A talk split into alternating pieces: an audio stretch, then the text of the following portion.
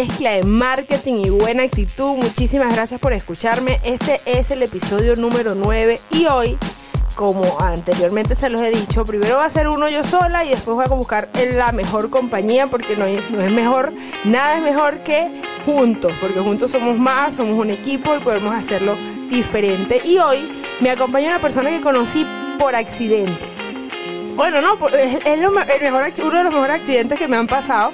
Y es que yo estaba eh, navegando en, Instagram, tú sabes, scrolleando un poco, y me, eh, me, empezó a aparecer cosas como carruseles y cosas que me llamaban demasiado la atención. Amarillo, un amarillo estridente que, bueno, inevitablemente lo tenía que ver. Y esa persona, este, lo que más me llamó la atención era que tenía muy poquitos seguidores, como 2.000 seguidores, pero me atrapó inmediatamente y estaba promocionando un curso que, este, bueno, cuando lo, cuando lo vi dije, no, yo, yo tengo que hacer algo con esta persona porque me parece que sabe mucho. Tiene una manera de comunicarse muy particular y entonces pues obviamente yo tenía que darme la oportunidad y estaba ofreciendo un curso que se llama Instagram Crack. Pero el caso es que hice el curso, me encantó el curso, duró dos días, un fin de semana súper chévere y aprendí mucho, ya yo sabía un poco, pero me gusta, mi curiosidad era su manera de comunicar. Y bueno, por eso hoy estoy a presentar al señor Yuri, Yuri Emprende, Yuri Rodríguez. ¿Es así, no? Hola. Claro que sí, un aplauso para ti. Eso, gracias de verdad por acompañarme. De verdad estoy demasiado feliz que te hayas dado este, este chancecito para que, para que estemos aquí juntos. Bueno, para quien no te conoce, por favor, cuéntanos quién eres tú y, y a qué te dedicas. Bueno, muchas gracias a ti por la invitación. Es un placer estar aquí en tu podcast, Maribel. Mi nombre, como ya dijiste, pues Yuri Rodríguez en Instagram y en las redes sociales me pueden ubicar como Yuri Emprende mi sitio web yuriemprende.com. Yo soy un emprendedor, ya tengo desde los 24 años, ya la mitad de mi vida emprendiendo y siempre había estado en el, en el ámbito tradicional, ¿no? los emprendimientos tradicionales. He tenido papelería, restaurantes, incluso hasta emprendimientos agropecuarios. Y eh, profesionalmente soy contador público, soy técnico superior también en turismo, entonces tengo experiencia en esa área, específicamente en hotelería y como auditor ya así a nivel corporativo en el sector eléctrico, financiero y sector público. Qué bueno escuchar eso. Tú sabes que antes, antes de que empezáramos a grabar, justo le estaba diciendo a Yuri que me parece súper curioso que una persona que empieza bueno, no me extraña para nada porque a mí el marketing me, atrapó desde hace muchos años, pero decía que empieza con una carrera pero termina en marketing porque los atrapa. ¿Y a ti qué fue lo que te llamó la atención del marketing y por qué te quedaste por esta área? Bueno, realmente eh, llegué por necesidad, por decirlo de alguna manera. Yo soy venezolano, tengo seis años ya en Ecuador y aquí prácticamente pues me quedé en la calle, literalmente me quedé en la calle. Estuve lo que no perdí con la migración, lo perdí con la separación, entonces ¡Oh! quedé... Eso sí no me lo sabía, de verdad. Sí. Y eh, llegó un momento donde estaba una situación pues bastante crítica, me senté y dije, ¿qué tengo yo? Tengo la computadora, tengo internet y tengo mis conocimientos. Y entonces, eh, con algunos, algunas, algunos proyectos que yo traía anteriormente de crear un sitio de una empresa, una institución de, de formación profesional, pero presencial. Yo he dado clases en universidad y clases en la Universidad José Antonio Páez en Valencia, en Venezuela, y eh, que tenía esa intención de crear una institución para dictar cursos presenciales. Realmente, en ese momento me di cuenta que no tenía ni los conocidos acá como para eh, conseguir inversionistas, ni el capital para hacerlo. Entonces dije, nada, lo mío es eh, online, ¿no? En ese momento me pasó el chip, entré, echado cabeza a ver si recuerdo, no sé cómo, a un grupo de emprendedores en WhatsApp que además estaba en una cuenta de Instagram, relacionada a cuenta de Instagram de Smart Bimo, que es una institución de marketing y cursos de marketing, etcétera, en, emprendimiento allá en Estados Unidos. Y a raíz de esto, pues empecé a conocer lo que era Instagram. Yo tenía una cuenta, pero realmente no la, ni siquiera la utilizaba, ni siquiera la utilizaba. Y comencé entonces a definir cuáles eran los pasos que yo tenía que seguir para eh, llegar a desarrollar mi propuesta, mi proyecto, ¿no? Y allí conocí el marketing, allí no lo conocí porque ya uno lo conocía, pues, pero realmente ahí entendí que el marketing es una actividad clave de todo modelo de negocio, sea cual sea, y empecé a formarme en lo que es marketing digital. pues y allí quedé enganchado, quedé enganchado con Instagram, quedé enganchado con marketing digital y entonces, siendo una actividad clave de todo negocio y obviamente el mío, pues entonces empecé a formarme y a eh, desarrollar incluso propuestas formativas en ese, en ese campo. Bueno, entiendo que cuando estudias un poco de contabilidad, obviamente te metes en las finanzas de la empresa, pero obviamente ahí te aparecen como que la gente invierte en publicidad. O sea, te estoy eh, preguntando esto, es porque me da curiosidad si, si en el momento cuando tú estabas haciendo esto de, de contador, la gente invertía en marketing. O sea, puedes hacer memoria un poco de algunos libros que llevaste en algún momento y, y había, en algún momento resonó eso contigo, veías como que las empresas invertían parte de su presupuesto en eso.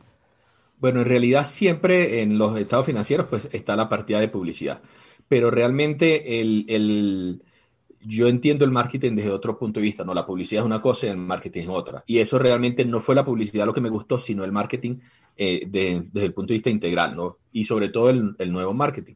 En las empresas actualmente sí se invertía en publicidad, pero bueno, estamos hablando del, de la publicidad o el marketing tradicional, que era aquel pues de crear las campañas publicitarias, de tener presencia de presentación, en la radio. me imagino.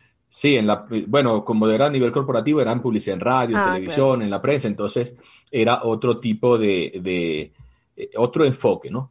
Sin embargo, en ese momento, cuando comencé a estudiar el marketing, me di cuenta que era mucho más allá que la publicidad y que esa publicidad tradicional realmente ya no es tan efectiva como solía serlo.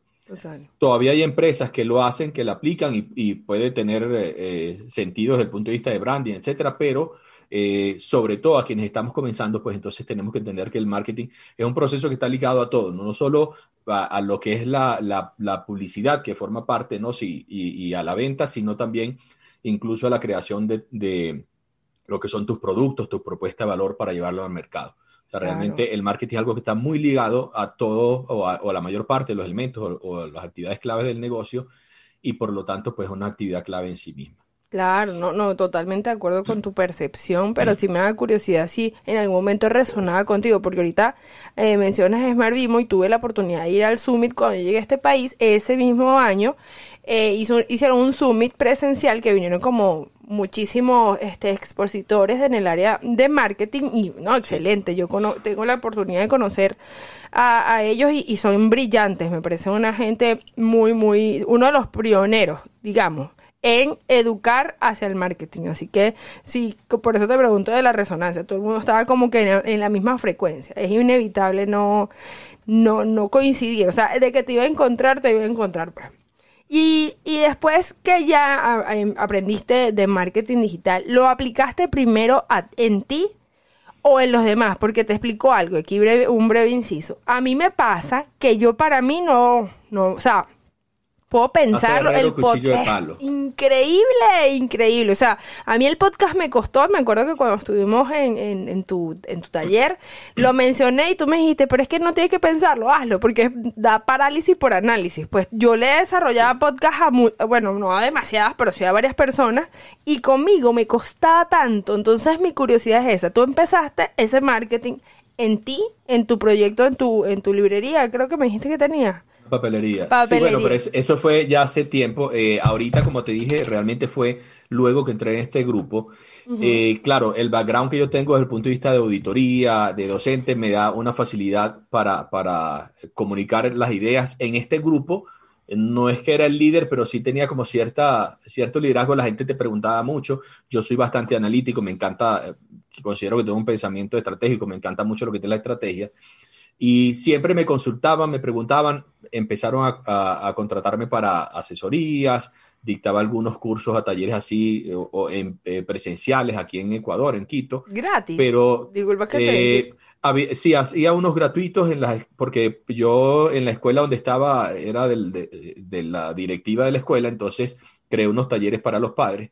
Entonces, dentro de eso estuvo uno de marketing digital. Creé otros pagos también con un amigo para eh, algunos profesionales. En unos casos trabajamos con unos técnicos de, de estos de computación, en otros con técnicos de, de celulares, más que todo en, eh, haciendo lo que es la introducción al marketing digital y el uso de Instagram y Facebook, ¿no? Pero mi cuenta de Instagram, yo tenía un tope, de hecho hice un post el, el, el, primer, el 31 de diciembre, que lo publiqué a medianoche, sí, eh, donde decía que que yo tenía un techo de 850 seguidores, 860, por allí no subía. Y yo tenía, yo cometí el error que yo eh, recomendaba las estrategias, sabía lo que había que hacer, se lo decía a los demás, pero no lo aplicaba yo en la mía. A veces pasaba hasta un mes y publicar, un mes y medio. Entonces me senté y dije, no, vamos a hacer las cosas que hay que hacer, ¿no? Vamos a, a aplicar lo que yo recomiendo a los demás, vamos a hacerlo aquí también. ¿Por qué? porque me di cuenta que en ese momento muchas cuentas, analizando, yo siempre estaba estudiando Instagram y todas estas tendencias, y vi que había muchas cuentas que estaban creciendo exponencialmente y eh, algunos de ellos, yo, y hablando con otros profesionales amigos, yo les decía, estos chamos saben menos que nosotros, pero están actuando. Y va a llegar un momento donde por el contenido que están compartiendo, los seguidores que están alcanzando, nos vamos a quedar atrás. Aún cuando tengamos la experiencia que tengamos, hay otros que tienen muchísima más experiencia que yo. Y entonces les decía, tenemos que ponernos las pilas. Entonces empecé a crear los carruseles, aplicar todas, todas estas estrategias investigando qué otras, qué otras, por ejemplo, esto de la carrusel es una tendencia, una tendencia que no tiene mucho tiempo mm. y en ese, en ese momento pues yo lo comencé a aplicar y realmente eh, al aplicar las, las, estrategias, si bien es cierto, hay unas que no aplico porque no estoy de acuerdo con ellas, ¿verdad? eh, sí he ido creciendo constantemente, que realmente es lo que me interesa, pero sobre todo he ido creciendo en la cantidad, en los seguidores que me interesa que lleguen a mi cuenta, que son los que he ido, eh, he podido ir transformando en clientes tanto en consultorías como en, en los cursos en el, el, bootcamp de Instagram, cursos de Canva, cursos de carruseles, etcétera. Ahorita casualmente estoy en una reunión con una gente de España porque estamos creando un, un programa para un, un equipo de, de, redes de mercadeo, un equipo considerable, un número considerable de personas, entonces estamos diseñando una propuesta para ello. Entonces, básicamente ya cuando empiezo a aplicar esto en mi cuenta de Instagram, pues entonces es lo que hace que, que comience a, que, que rompa ese techo de cristal que tenía allí de los 850 seguidores. Y bueno, poco a poco, como dices tú, si bien es cierto, este año no, no ha sido el crecimiento que pueden haber tenido otras cuentas. Yo estoy bastante contento porque es un, crecimiento constante y sobre todo en seguidores de calidad. Y que convierte, ¿no? Es lo más importante. Claro o sea, convierte. porque si yo lo invertí, o sea, yo lo invertí porque ahorita estaba eh, grabando un podcast, el anterior, que lo tienen que escuchar, se llama eh, Ventajas del Storytelling. Y una forma de contar historias es desde la experiencia. Entonces me llamaba poderosamente la atención que hacías muchos live y, y ayudabas, ¿no? Entonces era, era muy, muy interactivo. Tú buscabas como que, mira, esto es lo que te doy inbound marketing literalmente. Y yo decía, no, claro, él tiene que saber, tiene que saber y yo tengo que invertir en mi educación y por eso yo lo hice. Y y estoy ya, y al cualquiera que vea este a Yuri, que ahorita lo empecé a seguir en Yuri Emprende, pueden hacer cualquier curso que con los ojos cerrados yo de verdad lo recomiendo porque aparte me ayudaste también con una clienta mía que también da cursos para su... No, o sea, tú, ahorita a la gente le, le importa más el número de seguidores que si te graduaste en Yale. Como dice un amigo mío, que un cliente mío que él es pescador y él me dice, yo no soy el mejor pescador del mundo no sé, pues el mundo es demasiado grande, debe haber alguien mejor que yo, pero fui el primero. Y soy el que está haciendo algo. Entonces, él también me fue inspiración para mí, pero es básicamente lo que tú estás diciendo. No pudiste subir demasiados seguidores, pero eso para las personas, creo, ¿no? O sea, en mi, en mi particular veo es que el que le interesa de verdad tu tema y se da la oportunidad de escucharte, obviamente te compra teniendo dos seguidores o teniendo, ¿sabes? Tener una comunidad por lo menos activa que veo que también haces bastantes eh, compartes. ¿Cómo ves eso? El co-branding, la cooperación. Sí, tú sabes que, bueno, esto de los seguidores es un tema. Eh, ayer, antes de ayer, estaba hablando precisamente con la gente de Caramelos Design, porque hay un caso de unos emprendedores en Caracas que un influencer, entre comillas, las expuso. Eh, realmente me, me, me, molestó bastante, ¿verdad? Sobre todo que cuando uno está empezando, eh, yo soy de los que ve el emprendimiento de otra manera y, y el marketing de otra manera. O sea, yo creo que allí no hay competencia, sino que realmente debe haber competencia, competencia. Entonces, incluso ahí hay una una tendencia ahorita es que la competencia más bien tienes que eh, transformarlos en aliados, no para dividir ese mercado, sino más bien para hacer crecer ese mercado, porque ahí nos beneficiamos todos. Entonces, realmente me molestó, le dije que iba a hacer un post sobre eso de los seguidores, porque muchas veces la gente cree que el número de seguidores es una prueba social. Y estoy cansado de ver cuentas que tienen 200, 300 mil seguidores, 100 mil seguidores y son seguidores comprados, porque eso se puede evidenciar. Y si acaso no son comprados, la interacción realmente es prácticamente nula. Por lo tanto, no vale la pena eh, esta, eh, invertir, por decirlo de alguna manera, en publicidad con estas personas porque realmente es un número, pero un número vacío. Entonces, Eh, de hecho, la tendencia es a trabajar con microinfluencers que tengan pocos seguidores eh, comparación con los otros, o sea, 5, 10, 50 mil seguidores, pero que realmente tengan una comunidad activa y es lo que realmente a mí me satisface, que es lo que he podido ir logrando. ¿no? Entonces, esto de la, de la, competencia, pues yo a mí me, me encanta temas de emprendimiento y temas de, de marketing también. Y hay algo en los modelos de negocio que son las alianzas clave. Entonces, en la, yo veo a Instagram como un modelo de negocio y de hecho en el bootcamp pues lo, y en algunos posts también lo he mostrado de esa manera. Tú tienes que considerar cuáles son los aliados que te van a ayudar a ti, no solo en tu negocio, sino en tu estrategia de marketing. Y si vas a trabajar con Instagram, qué aliados puedes incorporar tú a tus estrategias dentro de Instagram. Entonces, esto de eh, incorporar a otras marcas, a otros eh, emprendedores, a otras empresas dentro de tu misma estrategia para crear, por ejemplo, live compartidos, para crear podcasts como este, para crear otro tipo de, acciones en conjunto, eh, es muy importante porque nosotros en las redes sociales tenemos que aportar valor. Y si nosotros aportamos valor, que de repente no es mi punto eh, fuerte, algo, yo invito a, por ejemplo, a alguien que maneje, yo trabajo mucho con Lili, Lili es una amiga, Lili Surieta, con la que hicimos Transformar K20. Eh, ahorita estamos trabajando en la organización de Transformar K21, que es una conferencia, una, una, un evento gratuito online, ¿verdad? Donde tiene distintas conferencias en temas de marketing y emprendimiento. Y mm, ella es especialista en, marketing automatizado, en CRM, etcétera. Entonces yo a veces las invito a live para hablar de un tema que yo conozco, pero que no soy experto. Entonces, lo que ella aporta eh, lo que ella trae le aporta contenido a mi comunidad, lo que yo eh, comparto con ella también le aporta contenido a su comunidad, entonces se benefician ambas comunidades, se beneficia su marca y, me, y se beneficia la mía. Entonces creo que esa es la manera de cómo enfocar estas, estas actividades y estas estrategias pues de, de, trabajar con aliados eh, más que con competidores. Competidores, sí, es que yo creo que esa palabra está, está on fashion, o sea, no está para nada de moda, porque si te fijas, si la pregunta a mí me pasa mucho con clientes que les digo, no piensen, porque hay gente que se, también me, me, llama poderosamente la atención y eso lo vamos a hablar ahorita, que es la brecha generacional, porque las generaciones tienen una manera de pensar totalmente distinta, pero lo que, al punto que voy, es que eh, pasa que esa, eh, esos clientes piensan que, que, les van a quitar, ¿sabes? Como que sí, una competencia literal, es una competencia. Y yo siempre le hago una pregunta que es, ¿quién tiene tus clientes? Obviamente, si tú eres un negocio a pie de calle, tú vendes chicha y el de al lado vende chicha, es tu competencia directa y obviamente no hay nada que hacer ahí, a menos que un día repartan chicha gratis entre todos, ¿sabes? Como hace Burger King, que hay un día al año que deja de vender para que McDonald's venda y esa donación vaya. O sea, que es cosas que puedes manejarlo hasta a tu beneficio, porque habla muy bien de ti como marca, de tus valores. Pero yo siempre le pregunto quién tiene tus clientes. Es decir, por ejemplo, con Caramelos me pasa que ella hace, aparte de la academia, tiene camisas personalizadas que se usan mucho en cumpleaños. Entonces, ¿quién tiene los clientes de Caramelo? Un event planner.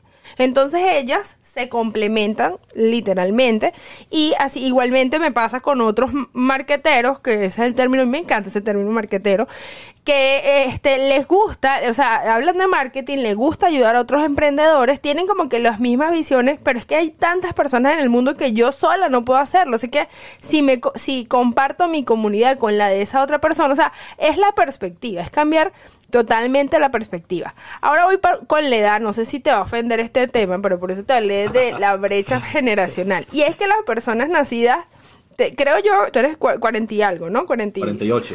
48, bueno, cuando leí decía 45, o sea, tres años esa página web. Sí. Este, la, esa brecha generacional que son los X, tú eres generación X. Sí. Eh, Ve la, ve la forma, en estos días estuve, estuvo en el podcast, me dio la, dicha de tenerlo, eh, Carlos Jiménez, y estuvimos hablando un poquito de, de, marketing generacional, que me encanta cómo lo habla. Y él, él hablaba que el, esa generación es adicta al trabajo, pero son muy desconfiados. A lo mejor tú no te, a lo mejor tú tienes esa edad, pero tú eh, sentimentalmente no proyectas ese sentimiento de esa generación.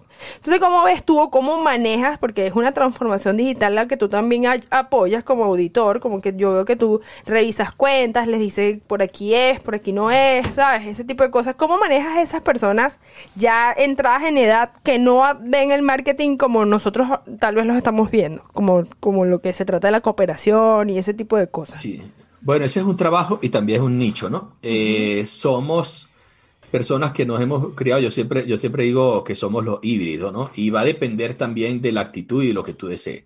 Porque nosotros nos criamos viendo televisión. Conocimos un tipo de empresas, conocimos un tipo de negocios, conocimos un tipo de publicidad, un tipo de marketing donde todo se creaba y se lanzaba y se bombardeaba publicidad para que la gente lo comprara donde no había manera de, eh, uno decía, por ejemplo, yo me acuerdo cuando Chamo, yo siempre cuento esto, cuando yo Chamo había una propaganda de algo que se llama Bill Cream. se, llamó la, se cayó la cédula cuando eso no existía la gelatina del cabello. Entonces eh, era como una, como una vaselina que se echaba en el cabello. Entonces la propaganda, la gente se echaba Bill Cream, el, el, el tipo, de el galán de la propaganda. En esa época eran los peinados como el puma, así el cabello hacia atrás y mm, salía y que la canción decía, mira lo que pasa, y entonces las muchachas se derretían cuando lo veían pasar. Cuando nosotros compramos Bill Cream, mi hermano mayor que pasa en casa y yo, compramos Bill Cream en, la tienda, entonces nos los echamos y nos reíamos porque decíamos, mira lo que pasa, no pasa nada, porque uno creía que iba a pasar lo mismo que pasaba, nosotros estábamos chamos, ¿no? Tendríamos como nueve años creíamos que iba a pasar lo que pasaba en la propaganda. Bueno, no había manera como decir, mira, me estás engañando con lo que estás diciendo. O por lo menos las propagandas en stick me parecían ridículas. Yo le decía, no había manera de decir qué propaganda tan mala. Uno compraba el producto porque era bueno, pero las propagandas eran malísimas, ¿no? En, en, la actualidad, una vez que nace Internet, nosotros entonces, yo, yo hice mi tesis de grado con un programa que se llamaba Word, Word Perfect, creo, ni siquiera existía Office, ¿no? Solamente el, el, el, MS, ¿no? El, sistema operativo.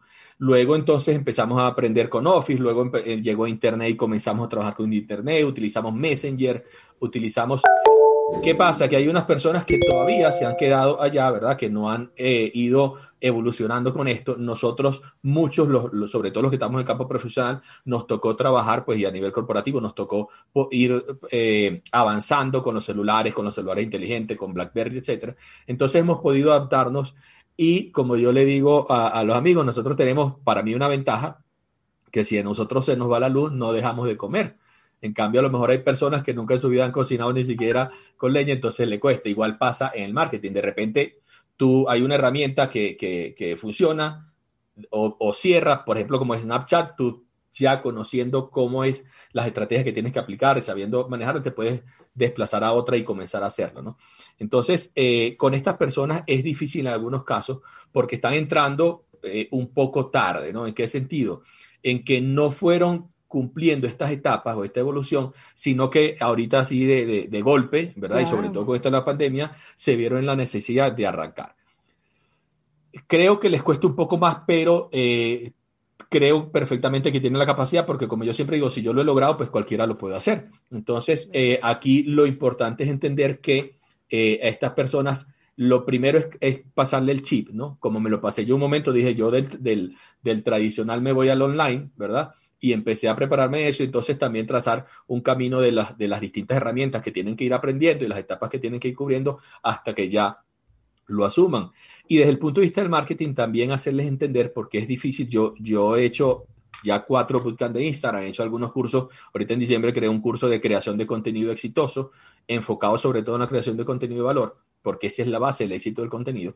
Y las personas lo hacen y cuando empiezan a publicar siguen publicando contenido promocional. Entonces, eso creo que ahí es donde está eh, realmente no tanto en las herramientas, sino en entender que el marketing cambió, cuál es eh, el nuevo enfoque, cuál es ese nuevo marketing. Creo que ahí es donde más me cuesta. Sin embargo, pues es un, trabajo que estamos haciendo y un trabajo, como digo yo, pues un nicho ahí interesante para eh, ir atendiendo a estas personas e ir llevándolas de la mano a entender las estrategias que les que les pueden funcionar ahora, ¿no? Porque estas estrategias ya tradicionales, pues esta publicidad tradicional ya no, ya no funciona y mucho menos en las redes sociales. Sí, porque yo veo que con ellos pasa mucho que quieren vender, vender, vender, vende, vende. Yo quiero, o sea, el dinero, porque son, porque son generaciones que, trabajaron mucho tiempo como en una empresa y entonces están acostumbrados a su 15 y su último. Ellos son tienen una característica, ¿no? Entonces ellos necesitan mucho el dinero y en las redes sociales, por ejemplo, no es de ya para allá, no es que tú vas a publicar y mañana vas a vender. Eh, es una suma de muchas cosas y entonces es difícil hacerles entender que, mira, en un mes de redes sociales, cuando yo hacía redes sociales, eh, cuento con un equipo que me apoya, pero de verdad me di cuenta que ahí no es donde quiero estar. Entonces, eh, obviamente alguien lo tiene que hacer. Pero en mi caso no lo, no lo soporté y es por eso, porque la gente quiere inmediatez. Estamos en un mundo tan rápido que cree que con una publicación va a vender cuando yo, yo tengo mi emprendimiento, tengo tres años, he vendido por, he vendido por las redes sociales solamente este año, eh, el año pasado, perdón, van seis días este año, siete días este año. Este, el año pasado fue que puse la página web y me di cuenta que me había tardado, o sea, la página web es una de las cosas más importantes que tiene que tener cualquier emprendedor y hablando de ese tema, eh, te quería preguntar justamente eso, Yuri, ¿cómo es esa gente que invierte todos sus esfuerzos, te hablo de dinero y tiempo, en redes sociales y dejan de lado en la página web? ¿Cómo lo ves tú?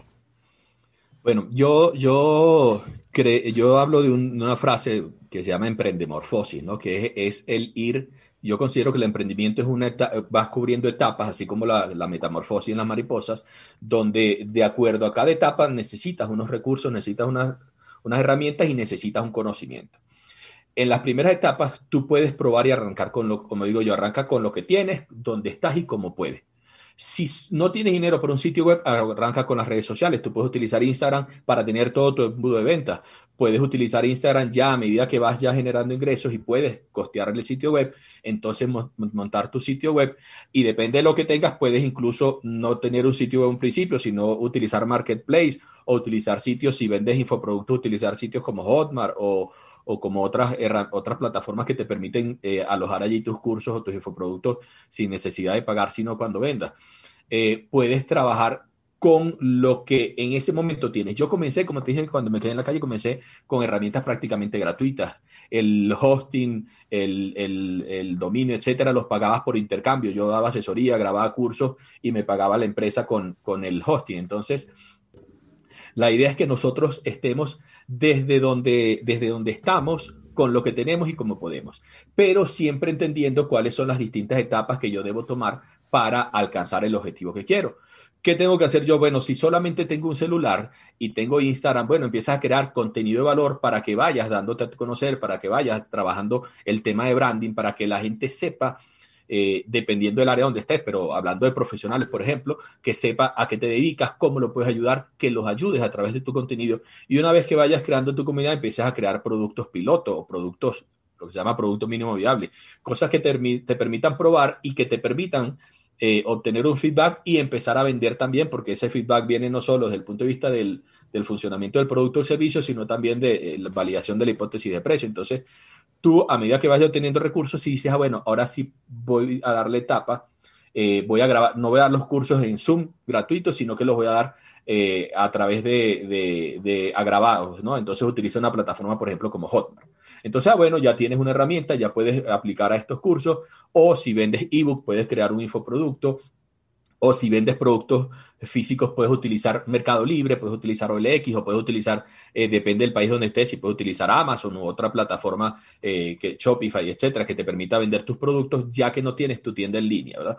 Pero ya a medida que tú vayas avanzando, el sitio web yo considero que es algo súper elemental porque eh, en estos días estaba viendo un caso hace como dos meses aproximadamente, un, uno que, una persona de las que yo analizo las estrategias en Instagram, se llama De Cristos Nicas, es, un, diseñador de Grecia, y él tenía 70 mil seguidores en Instagram, le cerró la cuenta, no sé cuál fue la falla, pero con 70 mil seguidores, trabajando con Instagram, le cerraron la cuenta.